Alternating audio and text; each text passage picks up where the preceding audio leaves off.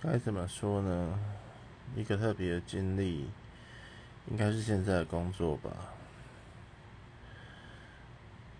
以前年轻的时候，每年都会换老板，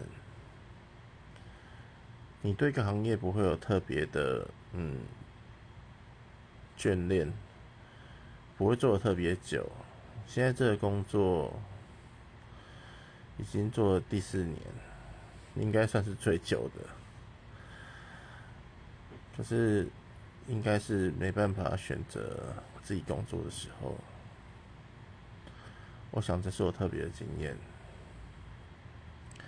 虽然这个工作会让我受伤，但是我还是会想办法完成。